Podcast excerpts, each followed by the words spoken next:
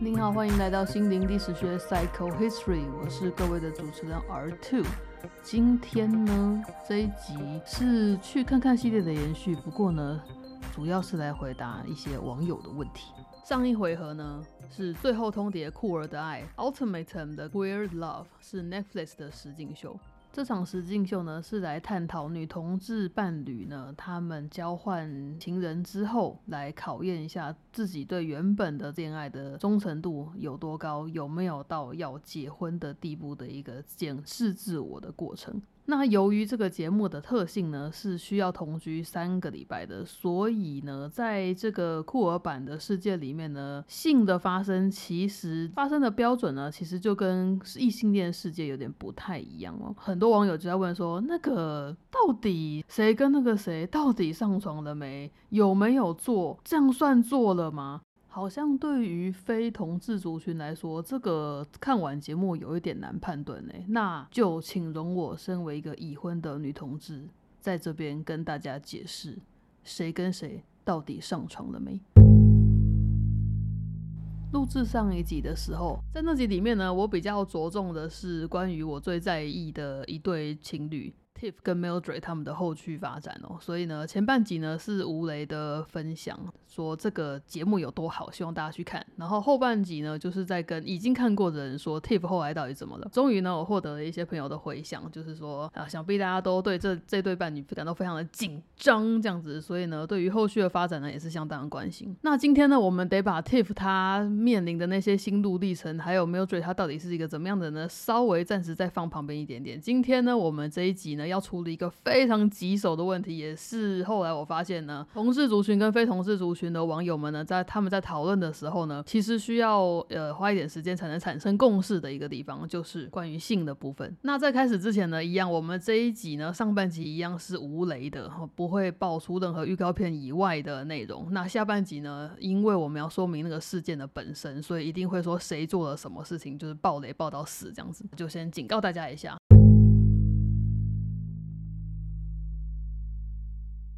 Overall 的介绍一下最后通牒库尔的爱他们的十位参赛者好了啊。我没有更好的词可以说这个角色，因为其实他们并不是虚构的角色，所以他们也不是演员。就如果你讲男主女主的话，那基本上十个人都是主角，也是非常的困扰。我还是会用参赛者来形容这个不是竞赛的这个实境秀的节目。第一对呢，我们知道的情侣是 Vanessa 跟 Sander。Vanessa 呢，她三十岁，然后 Sander 也是三十岁。这对情侣呢，是以前高中就认识的了，然后经过一番波折，后来才在一起这样子。他们在。一起四年了。这个提出 ultimatum 的是 Sander，他非常希望可以结婚，而且他很想要马上就生小孩、建立家庭。可是 Vanessa 呢，并没有这样做，他是个 free spirit，这样好，所以他们之间就有这个问题。那第二对情侣呢，是 Yoli 跟 Mel。Yoli 他三十四岁，Mel 他三十六岁，他们好像也是交往三年多，快四。呃，可能不到四年。然后呢，他们之间的议题是，Yoli 其实很想结婚，然后跟 Sander 一样，他非常已经想要当妈妈，想要生小孩了。可是 Mel 呢，他是一个按部就班的人，他是完全是一个处女座来着。他认为应该要先存钱买房，之后才是结婚生小孩。他觉得这个顺序上非常重要。他们之间的议题呢，其实是 Yoli 呢，他会希望说，如果你要跟我结婚的话，我希望你我是你的 Hell Yeah，就是那个对，就是你的那个感觉。他们希望互相彼此有这个感。然后 Mel 呢，就是一副不是很急的样子，所以 Yoli 就非常的心急。第三对情侣呢是 Lexi 跟 Ray。Lexi 很年轻，她才二十四岁，然后 Ray 的话是二十七岁。然后在节目的一开始，我们就知道 Lexi 是一个犹太女孩，然后她非常注重她的家庭价值，跟父母亲的关系都非常的好。然后她认为她找到 Ray 已经是她的终身的爱，她真的很想要跟他马上就原地结婚这样子。那可是 Ray 呢，他似乎有呃混血的背景吧，然后他可能来自一个不太一样的家庭背景，然后呢，他们的职业。或所学可能也差蛮多的，可是呢，他们在性格上面很合，所以他们其实在进节目的时候也已经交往三年了。呃，Lexi 跟瑞这对情侣呢，是 Lexi 提出来的，非常年轻，二十四岁的这个女生呢，她向二十七岁的瑞提出说：“为什么你就不跟我结婚呢？我们明明就天生一对。我希望透过这个节目之后，你会。”知道你该选择的就是我，这样非常有信心的一个女孩。不过后来她就爆气了。然后呢，啊，Mildred 跟 Tiff 呢，我们上次提到这一对，Mildred 是三十三岁，Tiff 是三十二岁，然后想要结婚的是 Mildred。Mildred 不觉得有什么理由不结婚，他认为 Tiff 有不能下 commitment 的问题。不过 Tiff 的心中的疑问是：我们吵成这样，你确定？最后一对呢是很可爱的 Sam 还有 Ozzy。Sam 他真的是天使来着，他三十一岁了。然后 Ozzy 呢是里面年纪最大，四十二岁。不过你是绝对看不出来，因为他是 agent。好，那他们交往了一年半，然后可是呢，感觉他们的认识的过程是非常 magical 的。然后他们彼此都认定对方是非常特别的人。然后在一起一年半，已经非常确定彼此的心意了。只是说他们对于下这个承诺可能有一点问题。他们是 Ozzy 的意思，Sam 完全没有问题。Sam 是一个把自己整理的很好的人。然后我真的不懂为什么 Sam 要选 Ozzy，我觉得他有大把的人可以选，而且 Sam 真的很优，就是他是一个有可能就是他因为有圣母性格吧，所以他不能放下 Ozzy 不管。那 Ozzy 他本身呢，除了他有在家里还没有办法出柜的议题等等，其实你在预告片的时候也可以看出他对性别。还有性别角色跟性别认同、呃身体气质等等的展现呢，他其实也有呃在不同的阶段有不同的见解这样子，所以这或许间接性的影响了他愿不愿意进入婚姻的一个主要关键。以上五对情侣介绍完了，所以总共十个人。那这十位美女呢，就会在一个非常美丽的度假村展开他们那个认识的那一周。第一周的时候呢，所有的情侣在第一个晚上自我介绍完之后就会分手，恢复单身。然后十个人呢，要在这个 resort 去花时间认识每一个人。那这边有趣的地方，当然就是我们的同志版呢，就是十个人都必须要认识才行，不是像男孩女孩版，就是说男孩认识完女孩就结束了，然后女孩认识完男孩就结束。不是的，我们这个呢要花一个礼拜，十个人都必须要认识他们其中的每一个人。所以想想看，你这个礼拜要跟九个人认识，然后并且选人来约会哦，其实是蛮刺激的。然后你昨天才刚刚从你的伴侣关系分手，这样，然后当天下午你就穿着泳装，然后出现在那个 resort，我个人觉得非常的诡异。好，所以我觉得这是一个有点难适应的身心状态。那如果你好奇说他们拍摄的地点到底在哪里的话呢？我可以告诉你，他们的拍摄地点在 Coronado Island Marriott Resort and Spa，Coronado 岛的万豪度假村。然后那边是有水疗中心的。然后呢，他们的客房费用大概每晚平均是三百五十元到四百美元哈，所以应该是大家还可以负担的一个四星级的饭店哦。所以呢，如果你有去美国，然后想要去玩玩的话呢，好像可以考虑这个点哦。那至于剩下的一些拍摄地点，其实是在 San Diego 拍的。那至于那个房子什么在哪里，我就不是很清楚了，就没有挖到这个非常细节的八卦这样子。好，那今天既然没有要针对任何其中一对情侣做出这个讨论呢？我要讲的其实是一个非常 subtle 的问题。那这个时候呢，我要先提一下我们上一次提过的一些观念，因为呢，我发现好像有一些些观念对不是同志族群呢，大家可能稍稍的陌生一点，所以我呢，我就稍微再复习一下。第一个是女同志的恋爱特色呢，其实呢，有一个特色是她遇到天才的话，她升温非常的快，就很有可能会真的立马就爱上对方。这样就是爱其实来的没有那么。难，但是爱的离去是很难的，所以很有可能你就是真的心里会有两个人啊，或怎么样的。好，这是可以理解的状态。那第二个呢，是其实这个节目透露了我们一般在讨论同志伴侣关系的时候非常难开口的部分，就是关于家暴的问题。那就是我上次提的 Tiff 跟 Mildred 他们这对已已经分手的情侣的问题。再者是他们之间的问题是一个非常特定的施虐问题，也就是说 Mildred 他是一个自恋型人格的 abuser，这个施暴的方法是非常特定的，所以呢要逃脱也有非常非常特定的方式，要识别、认知跟逃脱都是一套呃很有趣的流程。所以呢。之后呢，我会再找几本书来跟大家仔细的讲一下这个是什么样的一个情形。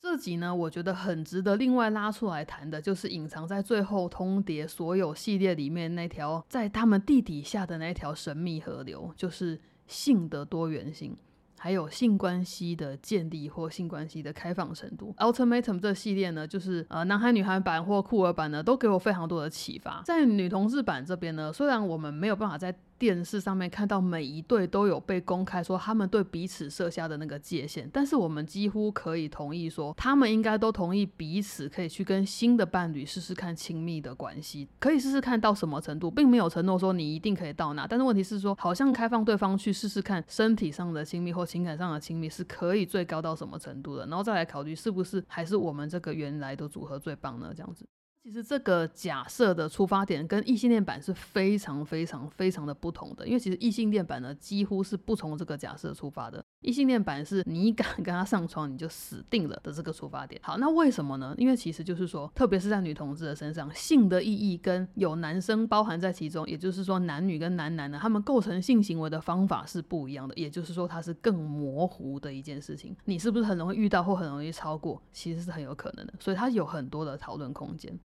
如果回到一般的世界里面，如果我们要定义肉体出轨的话，呃，一般出轨应该就是大家还是会稍微分一下吧，这个二元性啊，就是说情感上的出轨而已呢，柏拉图式的呢，还是说其实有肉体上面的出轨，然后不管有没有包含那个情感。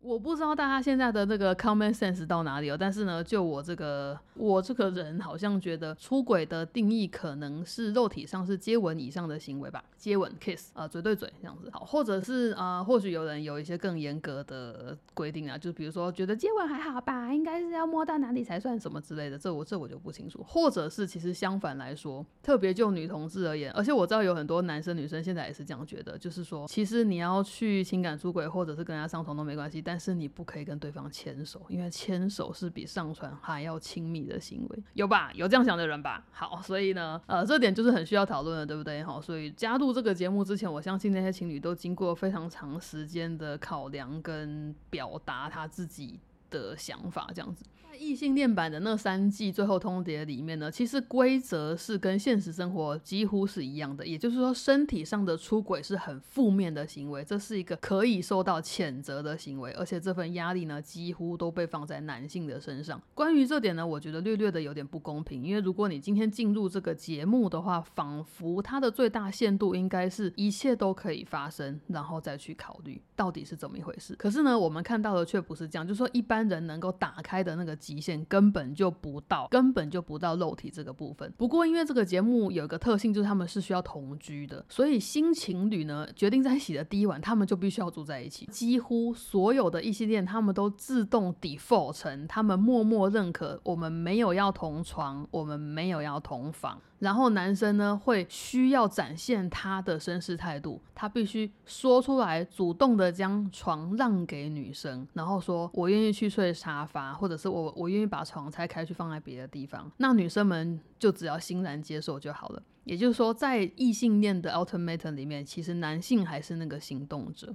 那在异性恋的 ultimatum 里面呢，如果有人是做了肉体上的出轨，比如说接吻以上的行为，或者是不一定是嘴对嘴，可能是亲吻了别人比较亲密的地方，比如说耳后啊、脖子啊，或者是哎看起来就是好不是那种打招呼的亲吻的话呢，这个出轨都会受到对方还有他们的同样的参赛者的严重的道德谴责。虽然这个肉体上面的探索本来应该好像是这个节目一样应该要开放探索的，可是呢，其实每一对伴侣是必须要互相同意的。那在这个结构里面。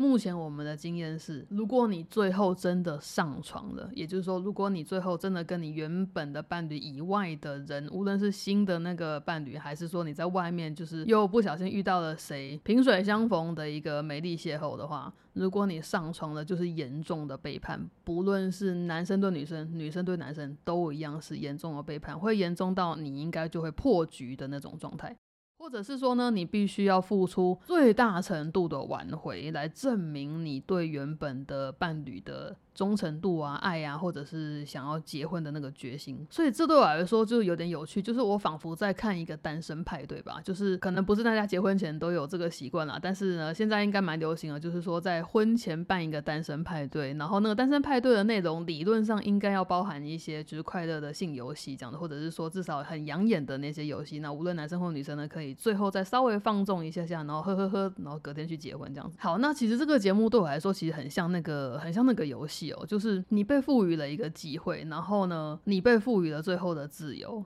然后你经历完这个之后呢，就收山，乖乖去结婚这样子。那么在异性恋那边的世界里面呢，男生那方的出轨啊，我们在节目上其实都只有看到他们接吻或者是摸了几下这样子，然后当然是摸一些嗯蛮蛮令人开心的地方。那这样子呢，一定都会被骂爆。就是如果你你让女朋友知道了，就是后来他们势必要讨论嘛，所以跟新的伴侣同居完之后，回到原本的伴侣同居的时候，他们势必要讨论这三个礼拜发生了什么事。所以呢，你最好是诚实以告。那如果你没有诚实以告，却被其他人拱出来的话，那你会很惨。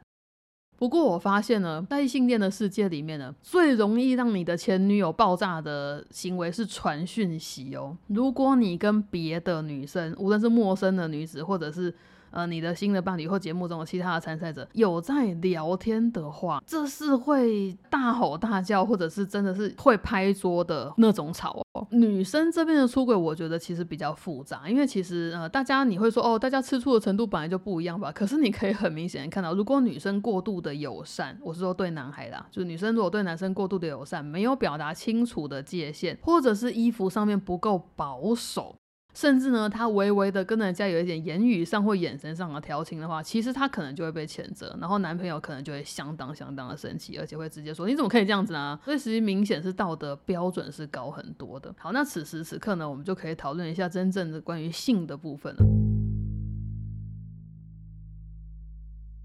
这个性关系啊，如果我们去对照到法国的异性恋版，其实我会发现那个非常惊人的差距，然后跟我原本想象的非常不一样。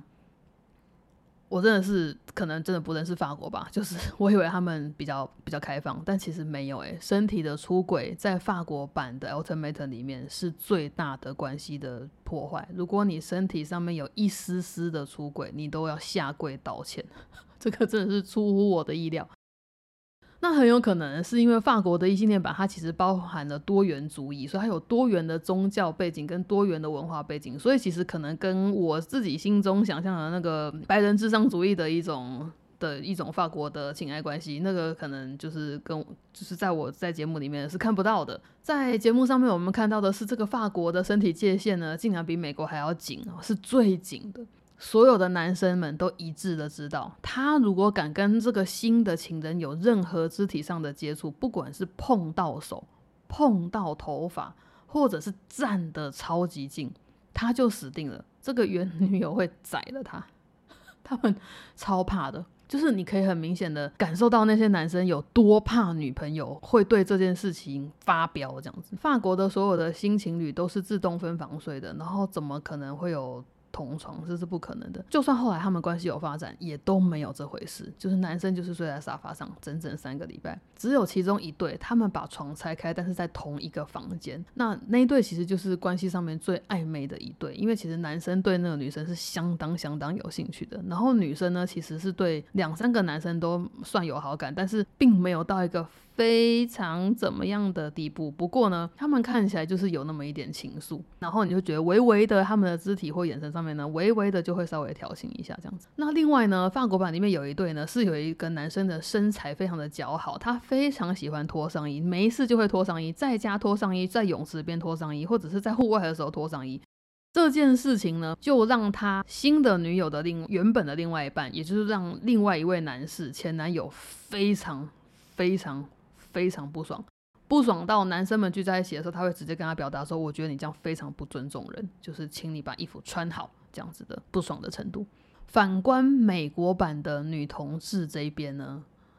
我必须跟你说，哇哦，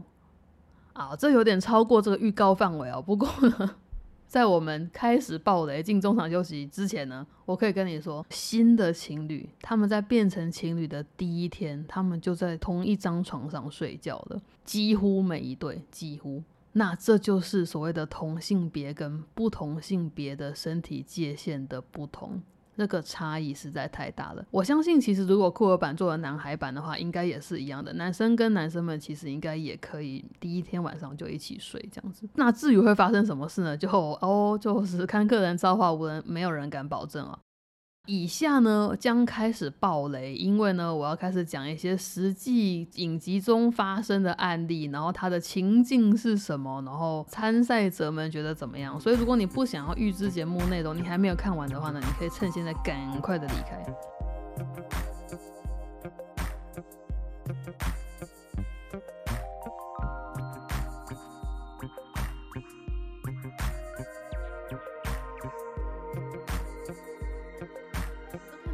的时候，当然是心花怒放，非常开心啊！就说这个才是我熟悉的世界，就是其实男生女女生的那个情侣世界，在第一个晚上，男生必须彬彬有礼的赶快说，哦哦，我我完全可以理解，我们不应该一起睡哦，那所以这个床就让给你，我 OK 的，没关系。这件事情呢，其实 好像。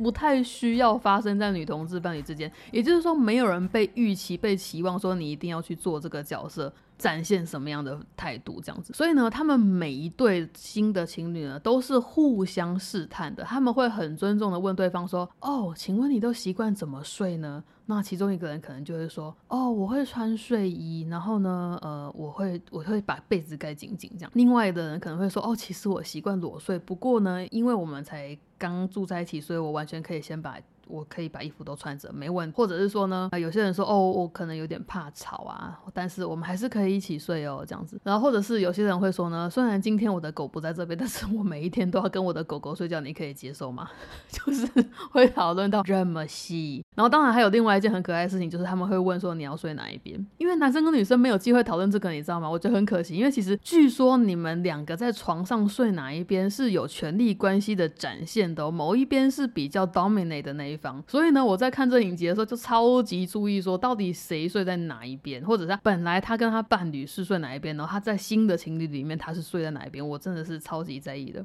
那前几天呢，当然就是他们上床之后呢，就会进行一些温馨的谈话这样子，然后就会会发现他们就盖棉被纯聊天，然后聊得很开心，哈，就真的纯聊天，然后肢体上面其实几乎不太有接触，可是非常非常的靠近，就就你想象你跟你最好的朋友一起睡觉那样，你们可能会靠很近，然后就讲一些心里话的那样子的近的程度。那后来呢，过了几天呢，就有几对可以发展到 cuddling。就会抱抱睡嘞，哎，我的天哪！就是我其实自己有点无法想象，就是说如果跟一个新人突然在一起的话，能不能过两天就跟他抱抱睡？应该不行，因为我平平常就没有，哈哈哈。这个亲密的表现呢是因人而异的，但是我发现其实他们都是蛮喜欢身体的亲密感的，就比较刚好这五对里面其实真的比较少很需要自己空间的人，就说哦不好意思，我一定要就你跟我隔开这样。这个相对来说在那个异性恋的世界里面，他们虽然没有一起睡，可他们有时候会在床上一起聊。天，然后他们可能就会，他们会真的在男生跟女生中间放一个枕头，说，哎，我们这样子很，我们这样子就是很清白哦，这样，那所以我们这样可以聊天，摄影机拍了也给我们的男友女友看到也没问题，那样就很可爱。这十个人其实是有开放心胸，在尝试交换伴侣的这件事情，尝试去检视自己的内心这件事情。不然的话，其实，在现实生活中，如果你做这件事情，就是说，现实生活中呢，呃，你是在交往中的女同志，结果呢，你跟你的无论是有没有暧昧的朋友或非朋友抱抱睡，你去抱抱看啊，立刻就被你女朋友电死了，这不可能发生的。到了这个影集的后半段呢，终于我们期待的事情，期待的事情就要发生了。后面呢，有一些新情侣的进展呢，就发展到肢体上的进一步的亲密了。他们除了在沙发上聊天的时候一定要交缠在一起以外，他们呢，有人就发展到了性关系。这里有两个案例，一个很瞎，一个动了真感情。很瞎的那个是所谓的 finger gate 手指门事件。我先讲动了真感情那对好了，动了真感情的那对是 Yoli 跟 Sander，他们配对在一起的时候，我真的觉得是完蛋啊！你们真的是天雷勾动地火油，而且你们对未来的目标非常的一致哦，是不是非常适合在一起？对我来讲，他们之间除了远距离之外，没有任何的问题。但是如果没有任何一方愿意离开他们的交友圈的话，那可能就没有办法发展出一个新的关系。那在那三周里面呢，他们呢就逐渐的在口语上，在平常的肢体跟眼神上面，就会对对方表白。我的意思是说，他们会在口语上很明确的表达，哦，我我真的蛮喜欢你的，哦，我很喜欢你这样或那样，啊，你的这些行为真的很贴心，然后你的这个想法竟然跟我完全一样，我真的是觉得太感动了，等等等等。那因为这两个人呢，就是都已经准备好想要当妈妈，然后很想要建立一个家庭，然后所以我就觉得不在一起蛮可惜的耶。因为其实不是很多人想要这样做啊，其实想要这样做的人比较少哦，所以呃遇到的话真的是蛮值得珍惜的。再者呢，这个尤里三十四岁，然后 Sander Sander 三十岁，Sander 其实还有蛮多时间的啦。可是对尤里来讲，他的确真的是步步为营，我觉得他会有点紧张。不过我这里想要呼吁大家，大概在四十出头岁之前生小孩都是很没有问题的一件事情，在医学上是完全没有什么危险的，只要把产检做好呢，应该就对宝宝是没有什么影响的哟。但是你可以感受到优里的压力啦，因为其实如果啊女同志真的要有小孩的话，那势必是要靠人工受孕嘛。那人工受孕除了你用比较自然的方法去每每个月去尝试之外，另外一个方法就是做试管婴儿。那试管婴儿是非常贵的事情，再者是它会可能要耗耗费非常长的时间才能够怀上小孩，所以呢，这个不安全感我完全可以理解。所以其实非常能够明白为什么尤里会那么受到 Sander 的吸引。这样子，好，那当他们终于发展到上床的时候呢，嗯。其实我们的影集给的画面蛮蛮保守的啦，就是他们除了有在沙发上 make out 以外呢，就是可能在卧房也只是稍微的，就是拍到他们呃抱着在一起，然后脱了衣服这样，大概大概只有这样子。我觉得这个节目变态的地方是，其实这类的节节目呢，他们在晚上还是会设定一台自动摄影机，在定点去拍摄那个房间所有的动静，然后其实是有声音的，就是说你的声音其实还是会被录到的，所以我觉得压力有点太大了，就是你连睡觉都要被录，蛮烦的吧。那当然，大家知道这种恋综的节目最重要的事情就是希望他们是不是在半夜有发生什么事呢？那摄影机最好是不要错过啊。不过就参赛者而言，我觉得这身心健康应该是相当影响的一件事情。尤里跟 Sander 呢，在他们同居的三周结束之后呢，其实其实在这三周的中间，他们有一次就是所有人的就是 get together 然后，他们有一次很大的聚会，然后在那个聚会上面也是发生很经典的事。但你就可以知道说，尤里跟 Sander 他们的感情是真的真的在那里了，已经无法磨灭了，也不能不承认的。然后要让他止息呢，是有点困难的事情。于是乎，回到原伴侣身边的那第二场同居呢。尤里跟山德有发生真正的性关系这件事情，让两边的情侣都产生了爆炸性的震荡。然后后面呢，他们也必须进行非常多的理清跟讨论，这样子。所以其实虽然大家在进节目的时候，可能可以口头上面、理智上面建立一个客观的共识，可是当事情真的发生的时候，可能应该还是蛮崩溃的吧？我在想。还记得这个三个礼拜的同居这条规则，在酷儿版的世界里面是多么恐怖的一件事吗？在三个礼拜内呢，如果那个都市传说发生了，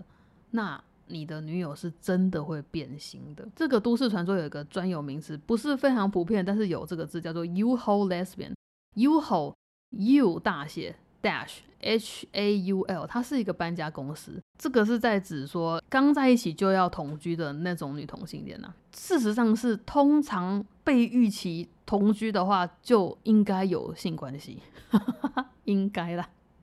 不然为什么要同居？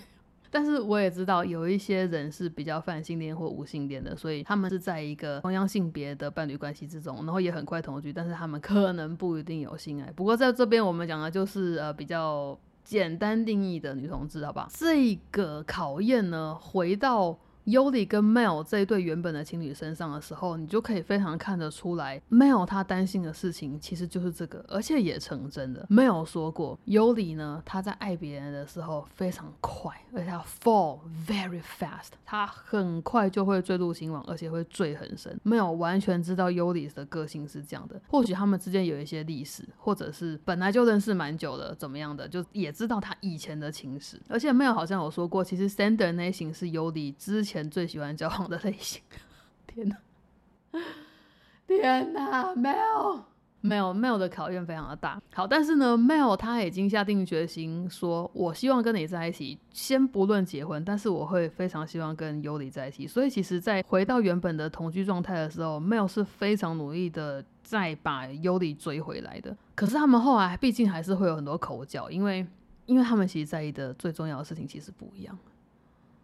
除了他们希望是彼此的 Hell yeah，就就是你以外呢，其实 Mel 他不觉得自己是不可取代的，他担心的是自己并不是最特别，是尤里最想要的那个人，因为他可能从一个理想的伴侣关系，或者是看他父母的伴侣关系，他会认为说，我希望我跟我的伴侣就是。独一无二、天造地设的，就是我们就是最适合彼此。其实没有人会跟我们更 match。我希望是这样子的。那我如果对你有这样的感觉的话，你是对我有这样的感觉吗？因为如果你那么容易爱上别人的话，就跟你当初爱上我一样，不是吗？你真的要我吗？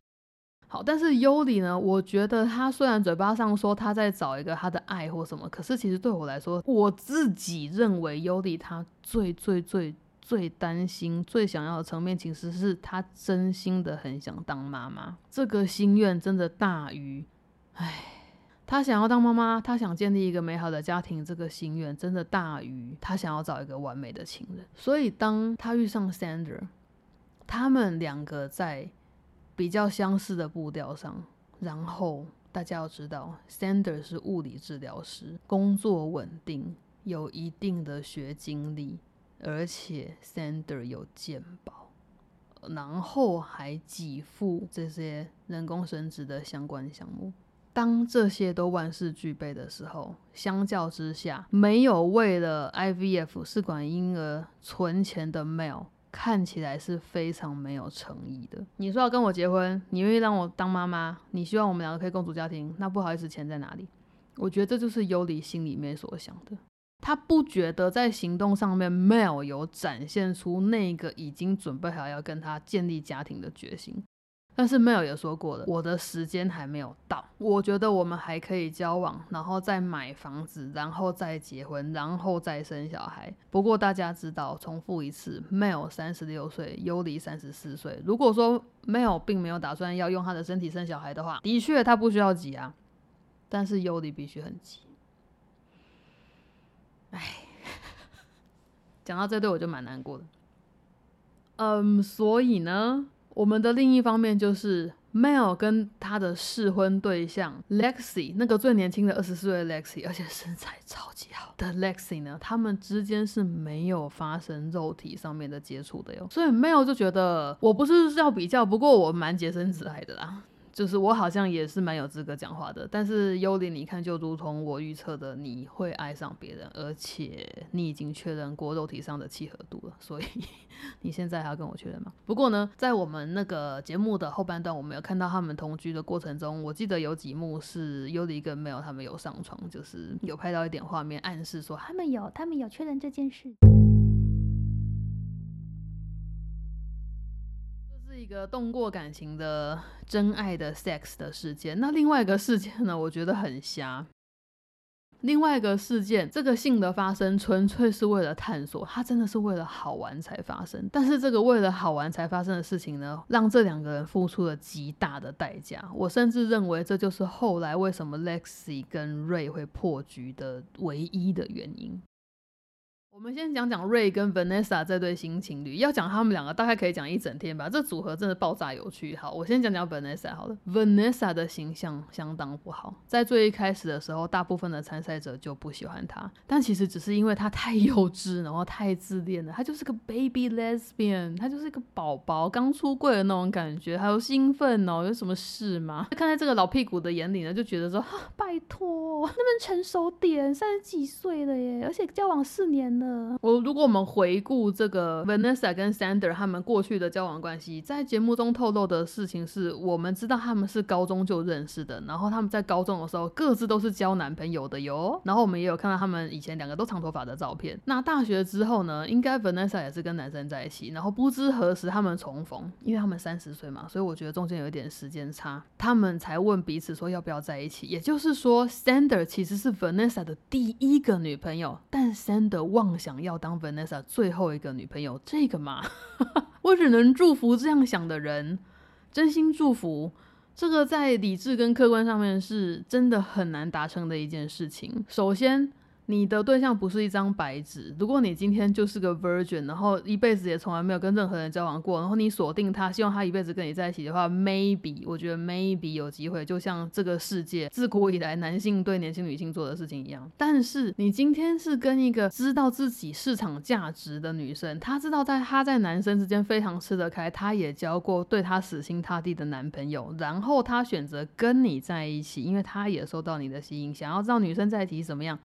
这样的女生，她一定会想什么？她一定会思考自己在女同志市场的价值是什么，她的潜力在哪里，她想要知道会有多少人会喜欢她、爱上她。没有办法嘛，这个是人之常情。再加上 Vanessa，他相当的自恋啊，她确认自我价值的方式就是这么无聊。所以我觉得 Sander 他真的是爱错人呢，可怜，四年的时间绑在一个不可能跟他成家的人身上。如果说他们非常老的时候再相逢的话，我觉得有可能，因为我们看到 Vanessa 的爸爸在节目中有来开导这两个人，然后那个他爸爸真的超级赞的，他爸爸讲的话都赞到爆炸，因为他爸爸本身就是一个玩咖嘛，他也知道错付别人跟下的虚伪的承诺的代价是什么，然后他也知道说，如果你要这样花心的话，你会付出什么样自己的痛苦，他其实跟 Vanessa 讲的蛮清楚的，可是 Vanessa 可能他真的就是太年轻或太白痴，他就是听不太懂。在这个节目一开始的时候，你就看到 Vanessa 非常积极的跟每一个人打招呼，然后积极的主动的认识每一个人，而且她也很积极的开黄腔。这一点呢，我每每看到 Yuli 跟 Mildred 不置可否的表情，我就会 笑死。就是当他觉得他开一些黄腔是一种女同志之间的有趣小玩笑的时候，这两个姐姐超级不欣赏这种小朋友的，而且他们就会立刻抓着自己的女朋友就护着她这样子，我觉得超好笑。好，那么 Vanessa 就是这样子个性的一个人，她有点大咧咧的，然后非常的主动，蛮自恋的，觉得自己非常的美。这样，谁对 Vanessa 产生兴趣？偏偏是一对情侣都对 Vanessa 产生了兴趣，也就是 Ray 跟 Lexi 这一对。我们复习一下时间线，好不好？也就是说，Ray 跟 Lexi 他们是二十四岁跟二十七岁，然后 Vanessa 三十岁，他们其实之间有一点点年龄差。可是其实你会知道，他们大概在呃差不多 level 的情感经验里面吧，就是搞不好 Ray 跟 Vanessa 跟女生交往的经验没有差很多吗？不知道，因为 Ray 真的很神秘，搞不好他女友。就是从来没有断过一个换一个，但是至少我们知道说，再怎么说，Lexi 都蛮年轻的，他就算从十四岁开始交往好了，十四岁到二十四岁十年是可以交集。好，所以呢，啊，他们三个其实在比较接近的小联盟里面，然后呢，Lexi 跟 Ray 这一对情侣呢，就是长头发的两个女生在一起，都是那叫什么阳光。或者是呃带一点运动风，就是有一种 outdoor 感的的那种女同志的伴侣这样子。但是他们两个都对 Vanessa 产生兴趣的时候呢，Lexi 的个性因为本来就比较积极，Lexi 就是金头发很高，然后胸真的非常雄伟，真的身材超好的那一个 Lexi 呢，其实花了比较多的时间去跟 Vanessa 相处，也就是说他们在第一个礼拜约会比较多次。可是 Lexi 她是冰雪聪明的女孩，她马上就对 Vanessa 看穿看透，然后立刻对这个人。下的强烈的道德判断，Lexi 在第三还是第四次约会的时候，马上就判 Vanessa 出局了，因为他认为 Vanessa 并没有抱着正确的心态来参加这个游戏。而所谓的正确的心态呢，你当然可以说是有一个共识，可是它其实并不是一个那么强硬的规定，对不对？所以其实呃，我们也就知道说道德标准是比较高的。他认为每个人来这里呢，应该尊重彼此，才开放心胸的去尝试。但是你这个 Vanessa 到这里来只想搅乱一塘春水，你根本没有诚意要跟任何人交往，所以我觉得你没有资格在这边能够跟瑞表达他的这个意见的时间很有限，所以不是很确定瑞。接受到多少这样的讯息？可是你光看表情哈，你光看 Lexi 表情就可以知道说，后来 Lexi 非常不喜欢 Vanessa 这个人。然而在经过了几次约会之后呢，Ray 跟 Vanessa 约了几次之后呢，在抉择的那一晚呢，他就当着大家的面接受 Vanessa 的邀请，跟他成为新的伴侣。也就是说，Ray 在他的女友 Lexi 面前，跟他女友最讨厌的参赛者。变成了新情侣了，我只能说你胆子有够大。到底是迟钝还是胆子大呢？还是说忠于自我呢？什么意思呢？或者是他其实真心的没有对任何其他人产生任何兴趣，所以为了忠于自我，我就选 Vanessa 呢？不懂哦。我在看到那幕的时候，我自己推测，那 Ray 跟 Lexi 他们的权力关系，他们的 dynamic 非常有可能是 Lexi 是当初去追求 Ray 的人，所以 Ray could be what she wants to be，他可以。比较，哎，反正 Lexi 就是比较顺着 Ray 就对了。在这个游戏规则下呢，Ray 其实并没有做错，只是道德上面，如果我们如果我们用严苛的道德标准来对照的话，在法国版那边，其实有一对也是这样的状况，有一对男孩女孩是 Lina and Sophia。Sophia 呢是词曲创作者，然后看起来就是很会唱 R&B 的那种男生，然后 Lina 看起来就是那种嗯比较火辣的女生。那在他们这对之间有一个问题，就是呢有一个女生她超级的可爱，她叫 Roman。罗曼这个女孩呢，超级漂亮的，就是金发卷卷的，然后蓝绿色的眼睛，瘦瘦的，没有非常高，但也绝对不矮，然后就是那种男发的那种，带点阳光的那种法国女生，真的超可爱。她其实是最受欢迎，然后最多男生想要追的对象。那当然，这个 Sophia 呢，那个时候其实是非常想要选 Roman，而且他以为他们两个很有共识。可是因为怎么样？因为 Sophia 的女朋友 Lena 妈呀，她非常明确的表达她有多么不喜欢 Roman，所以呢，在他们还在认识彼此的时候，Lena 就已经因为 Roman 跟 Sophia 吵架了，导致呢，在选择的那一晚呢。Roman 呢就完全不选 Sophia，他选了 Scott，后来也是一场灾难。但总之，其实男生跟女生会避开，因为可能怕另外一方很生气或怎么样。但是呢，我们在女同志版的这边呢看到的 Ray 呢，却有足够的胆子去选 Vanessa 呢，我也是给他拍拍手啊！难道不能错过彼此吗？你确定这样子 Lexi 可以吗？更不用说呢，可能本来他也没觉得怎么样，但是呢，瑞在做访谈的时候，他表达他对 Vanessa 的感觉就是，我觉得他的身体或者是气质上面有一些非常吸引我的地方，而 Vanessa 也非常清楚的表达说。无论是 Lexi 还是 Ray，他们都有对我就是身体上非常吸引力。所以当 Ray 跟 Vanessa 在一起的时候，其实我那个时候就觉得他们两个应该还是会试看看，就是身体上面可以精进到什么程度。毕竟这可能是他们互相有魅力的最主要的原因嘛。他可能不是因为个性或者是对于人生的蓝图互相吸引的。Ray 这个人呢，我其实觉得这个人有一点不明，因为呢一开始呢我就觉得嗯哪里怪怪的哦，没有怪没有怪，就是一个很可爱的气，工程师的气息。就是那种很聪明，但是常常搞不懂同才现在在干嘛，有点对情况无法掌握，所以难以融入的那种人。不过呢，upbringing 很好，家教很好，学历很好，工作一级棒，呃，是人生的小小胜利组。但是因为太乖，所以对自己很迷失。所以当他自己要去探索他自己的时候呢，他会很迷惘，而且。比较少探索自己的人，他有一个危机在于他们会不知道刹车在哪里，所以我认为就是因为这样就才会发生了那个 finger gate 的事件。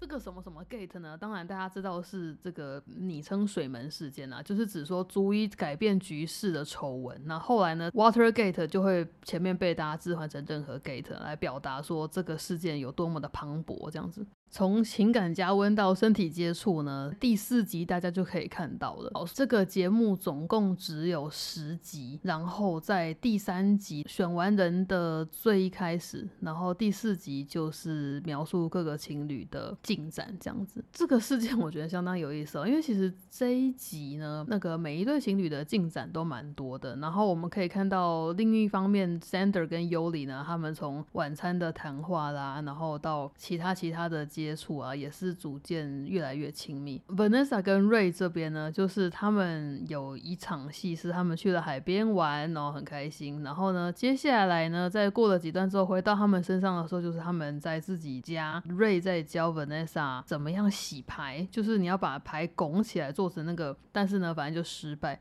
他们就哈哈哈哈哈哈玩的好开心哦，然后就说好，那我们去睡了哟。结果呢，两个人就到房间里了。那那一天呢，必须强调事情是，两个人穿的都很得体，就是很普通的 T 恤跟很普通的长袖短裤这样子。虽然 Vanessa 有一个不好的传闻，是她好像在最一开始的时候还一直开玩笑说她要穿 Roundray，就是那种浪漫的性感睡衣，而且可能也有穿过一两次。但是呢，至少在真正的事件发生的那晚，她看起来是没有的哟，哈，她看起来是朴素的哟。不过呢，这个事件呢，就相当的有趣。当他们两个躺在床上的时候呢，就是那种快乐的好朋友互看时间，但是就有一点浪漫浪漫的这样。重点是他们在开始说话之前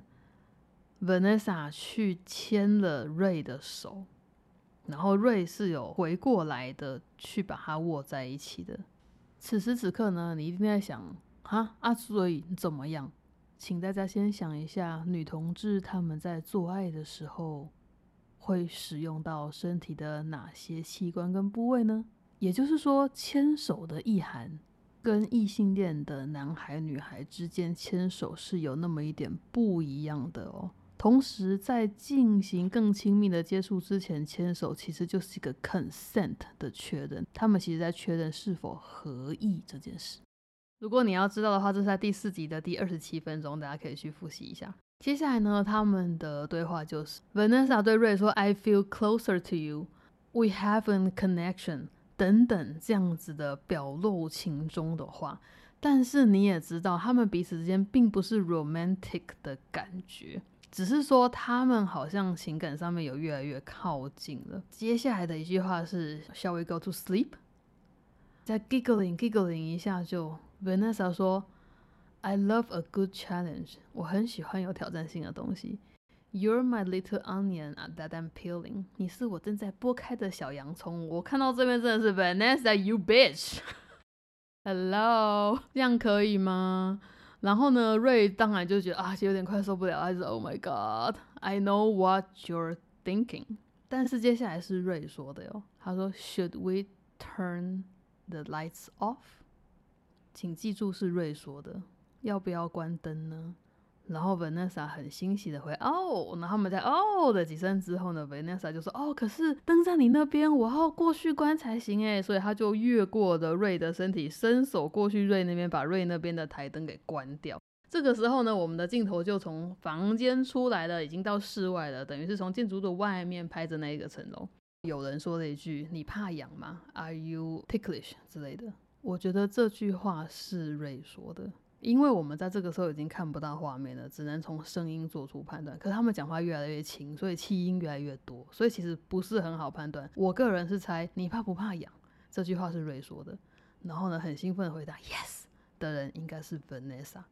接下来呢，相信就有剪辑剪掉了很多时间等等的，你就会听到他呃 kiss 的声音。然后有人说。Come closer，靠近一点。最后一句就是最严重的一句话了，这个没有办法变白，无论是哪一个人说都得得。他说，Keep doing that，that feels good。这边就容我不要翻译。Well, well, well，所以你就知道说，哦，这对一定就上床了。那可是上床的定义是什么呢？我们隔天早上就可以来确认了。接下来的画面是切到 Sander 跟 Yuli 的另外一边。我觉得制作单位像是非常公平的。我相信他们不是在同一天发生的，可是他们的进展阶段是差不多的话，他们就把它剪在一起。所以呢，Sander 跟 Yuli 当晚在厨房里面热吻，还贴在冰箱上面。然后吻完了之后呢，回到床上睡一睡呢，就突然有动作啊，就是比如说按个。磨按个磨完之后，好像就开始点点点，然后最后就这个棉被盖起来，然后就有了一些声音，然后我们就可以推测，哦，Sander 跟 Yoli 也上床了哟。好，也就是说，Sander 跟 Vanessa 这对情侣，他们彼此都有对新的伴侣做出了肉体的接触跟尝试，这样子。隔天早上呢，这个 Yoli 跟 Sander 进行了很成熟的对话，Sander 说，哦，It means a lot to me，点点点点点点，然后 Yoli 就问说。呃，Does it change how you feel about me？就是他们想要确认一下，说我们上床之后有没有改变任何关系，还是加强了什么呢？结果他们两个都得到很正向的回馈，就是他们觉得这样很棒，好像可以继续下去。那相对快乐的 Sander 跟 Yoli 呢？隔天早上的 Ray 跟 Vanessa 是非常的惨的，其实惨的只有 Ray 了，Vanessa 是蛮开心的。一早呢，我们就看到 Ray 呢，他先起床了，然后拿着手机，然后就滴滴滴哒哒哒。其实本来好像以为节目规定说你们那个新伴侣同居那三周是。不能跟原来伴侣联络的，但是总而言之，不知怎的，瑞就传信息告诉 Lexi，他跟 Vanessa 发生了一些事，这样，结果呢，他们好像就通了电话，Lexi 就整个包扎了。当 Vanessa 在吃早餐的时候呢，他还就是笑嘻嘻的对瑞表达一些关心啊，然后就问说，哎，你还好吗？然后呢，瑞就说，嗯，Well，就已经鼻音了，眼眶带泪，我觉得不大好。Vanessa 说，哦，我只知道。I had a lot of fun。我觉得昨天晚上很开心哦。I believe I fingered you。这边是世界上最大的重点。I believe I fingered you。Finger 变成一个动词，finger 变成一个动词，加上 ed 代表过去式，昨晚发生的事情。那 finger 这个动词在一般的女同志定义下面是什么呢？它的意思是一个人将他的手指。进入另外一个人的身体里面，这样子的行为就定义为 fingered，而且通常就指的是性器官上面的进入，不是其他地方的进入。所以呢，在比较普遍的标准里面呢，这个 fingered 的这个行为就已经是女同志的性里面的最底线了。也就是说呢，这等于是男孩女孩或男孩男孩之间，男生有掏出来，而且放进去了，不管你是放一点点还是怎样，总之有放。做了这件事情，就代表有上床的意思，就等于 fucked，或者呢，就等于是 had sex，意义上面就是这样子。不过呢，我们在最后一集 reunion 的时候可以看到，嗯，Lexi 有为了讨论这件事情的说法而道歉哦，就是在那个当下非常生气，所以在他们聚餐的时候就强烈的质疑 Vanessa 到底有没有你，你到底有没有上我女朋友，然后你是不是 finger 她，你你有没有进入她？等等，就是用非常直接但其实有点太直接的语言在质疑 Vanessa。但是在 reunion 的时候呢，Lexi 他有修正他自己的想法。他说：“其实我那个时候不应该那么冲动，因为我们每一个人对性的定义其实会不一样，构成有上床的条件，因为是酷儿，因为是同志的关系。其实我认为那样子有 finger 就是性，可能别人并没有这样子觉得，可能他认为还有其他的条件加起来才算是上床的 has sex。”所以呢，他就认为说，他或许不需要那么激动的在那里质问别人，应该是想想看自己应该有什么想法。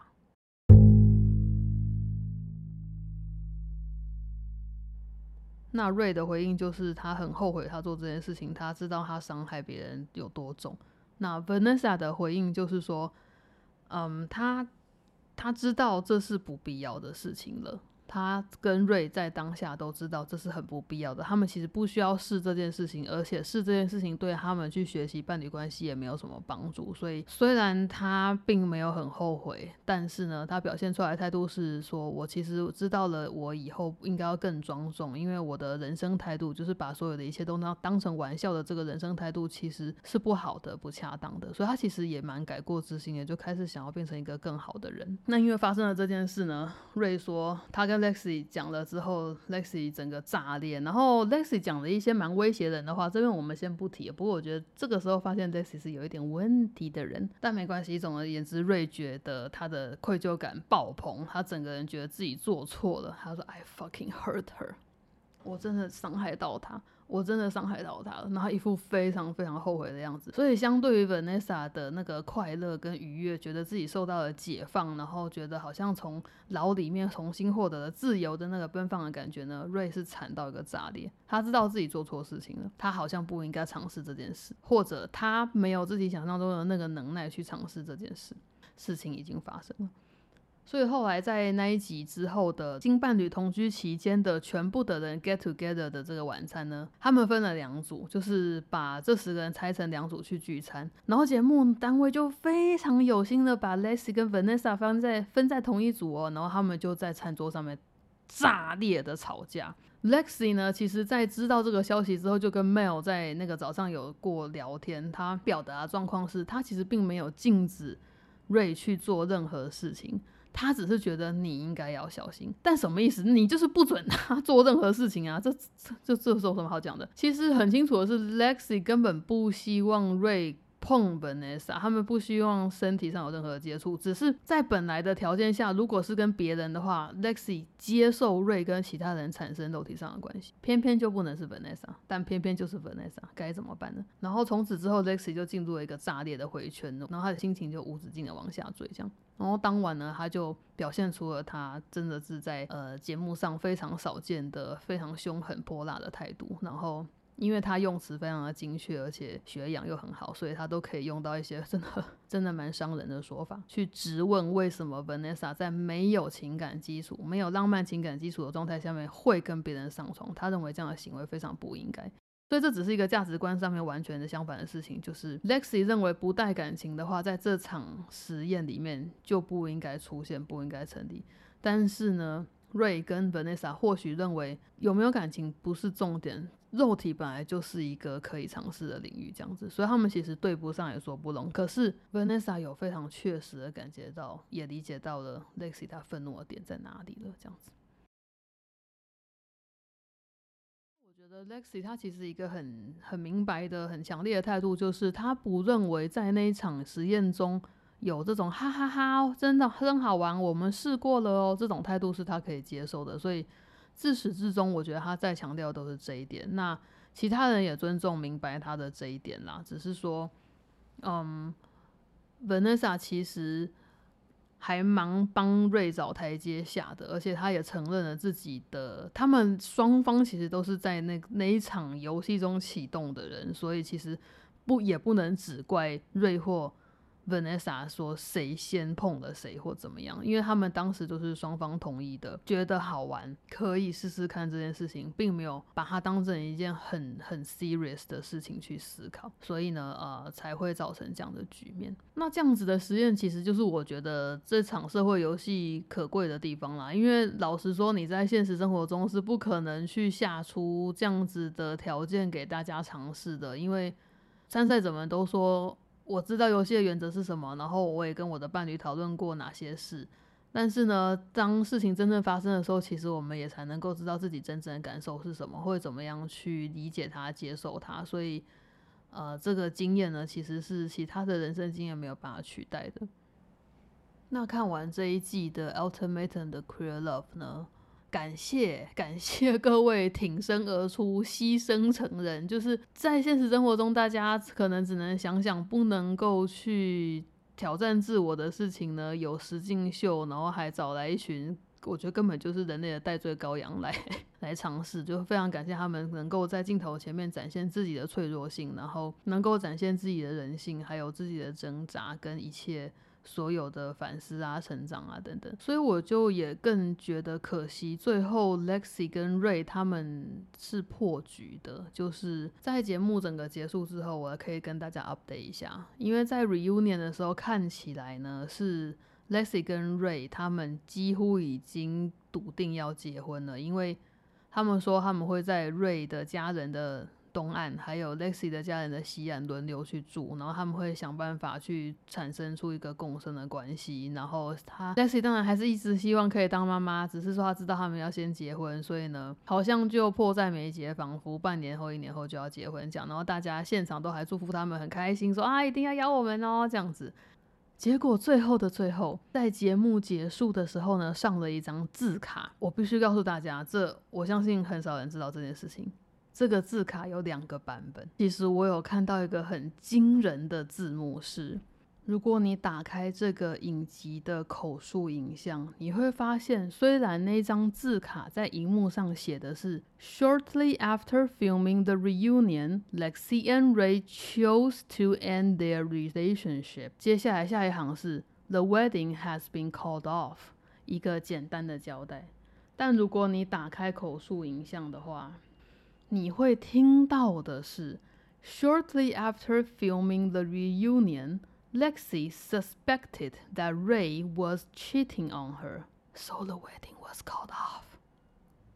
有没有很惊人？ 这件事情真的只有在刚播出完的那两天内，你可以看到，在大概两三天之后呢，Netflix 立刻就修正了这个错误。你听到的口述影像就一定是画面上的字了。但是口述影像刚刚说了什么？超级诚实的说，在拍完重聚的很快之后，Lexi 怀疑 Ray 有偷吃，所以他们就取消了婚礼。